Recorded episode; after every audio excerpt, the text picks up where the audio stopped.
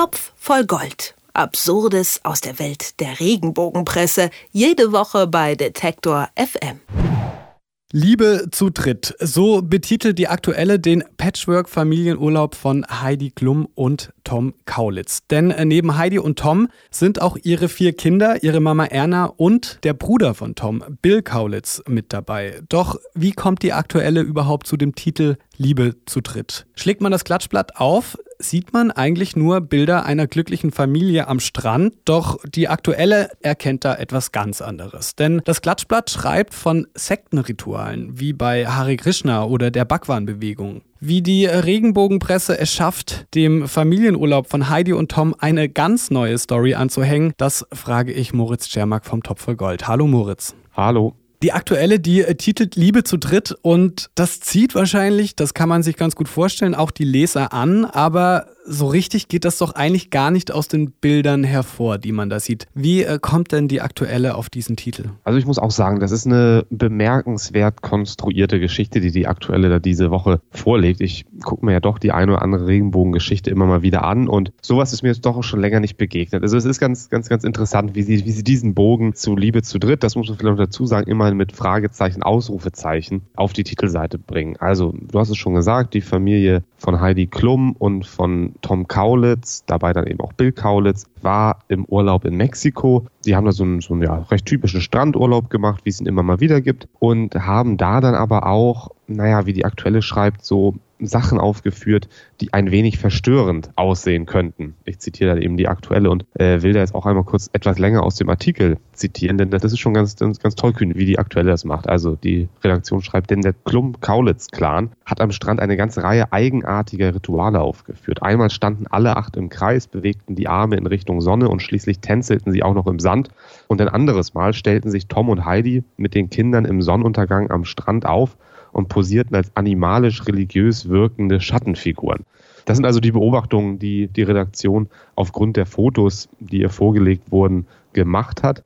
Und daraus konstruiert sie jetzt erstmal so eine mögliche sektenartige Zeremonien, die, die da am, am Strand aufgeführt wurden. Da sind wir immer noch nicht bei Liebe zu dritt angekommen, aber das ist dann sozusagen der letzte irre Schritt. Die Redaktion sagt nämlich, na ja, das könnte jetzt Hare Krishna sein oder Bhagwan, aber ein bisschen erinnert es ja vielleicht auch an die bunt fröhlichen Hippies der späten 60er Jahre, die von Peace, Love and Harmony schwärmten, aber auch übermäßigen Drogenkonsum und freie Liebe genossen. Und da ist natürlich freie Liebe das entscheidende Stichwort. Wenn da jetzt Tom Kaulitz und Bill Kaulitz dabei sind, die sind Zwillingsbrüder, sehen auch noch gleich aus, auf den einen steht Heidi Klum offenbar, dann könnte es doch sein, dass sie auch auf den Zwillingsbruder steht. Schließlich ist das doch alles Sekten, Hippie-mäßig mit freier Liebe und so weiter. So kommt diese Liebe zu dritt dann zustande. Also ein riesiger Topf, in den irgendwie alles mal reingeworfen wurde, umgerührt und dann ist am Ende ja dieser Titel möglicherweise entstanden. Lass uns doch mal auf die Sekten zurückkommen. Das ist mir tatsächlich noch nicht aufgefallen jetzt in all der Zeit, in der ich jetzt auch den Topf voll Gold verfolge, dass ja Sektenrituale irgendwie in die Story einfließen, dass da irgendwie Sektenritual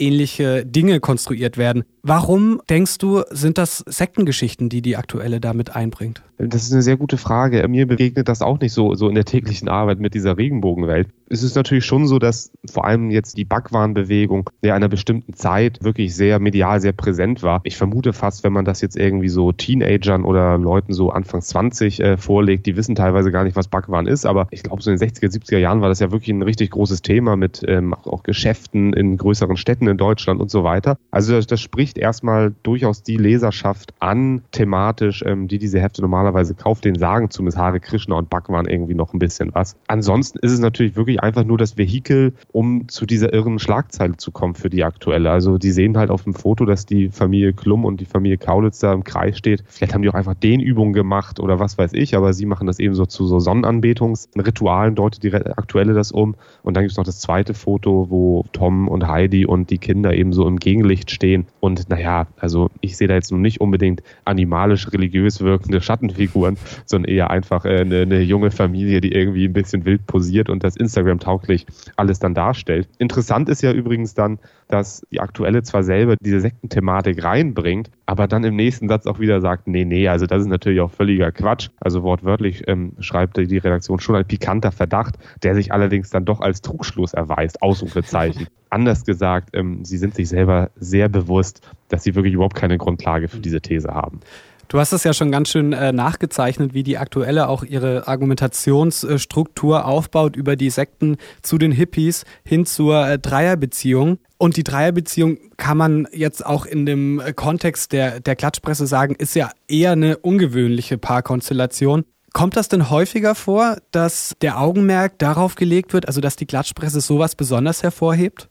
Ich glaube, das ist jetzt gerade bei, bei Heidi Klum so, ein so ein spezieller Fall. Also Heidi Klum ist eine, eine Figur, die in der Regenbogenwelt hm, sehr häufig vorkommt, auch jetzt unabhängig von der Beziehung zu Tom Kaulitz. Da gab es ja vorher die Beziehung zu Vito Schnabel beispielsweise. Das war ein Dauerbrenner bei dem Thema. Vorher war ein Dauerbrenner die Beziehung zu Seal und so weiter. Also Heidi Klum als eine Figur, die in Deutschland nun sehr bekannt ist, sehr häufig in der Regenbogenpresse dann eben anzutreffen. Und jetzt kommt durch Tom Kaulitz aber noch so eine neue Nuance rein durch diese Beziehung, die es jetzt eine Weile gibt dass Tom Kaulitz nun mal eben doch 16 Jahre jünger ist als sie. Dadurch kann die Regenbogenpresse und auch die aktuelle gehört ja eben dazu, immer wieder fragen, ähm, wird sie jetzt völlig verrückt, steht sie jetzt auf ganz junge Männer und so weiter. Das passt ja alles nicht so ganz in, in, in deren Wertevorstellung. Und da finde ich, ist es, ist es sozusagen ein nächster Schritt zu sagen, naja, diese verrückte Heidi Klum mit diesen jungen Typen, da können wir uns auch vorstellen, dass sie noch einen dritten Liebhaber oder einen vierten Liebhaber hat und so weiter. Also das finde ich ähm, ist jetzt was, was bei Heidi Klum irgendwie in dieser Erzählung um Heidi Klum ganz gut reinpasst. Das ändert nichts daran, dass es völlig irre ist, was die aktuelle hier äh, betreibt. Aber trotzdem passt es in deren Erzählung ganz gut rein. Aber das kommt jetzt nicht irgendwie bei Mireille Mathieu auch vor, dass da auf einmal so eine Dreierbeziehung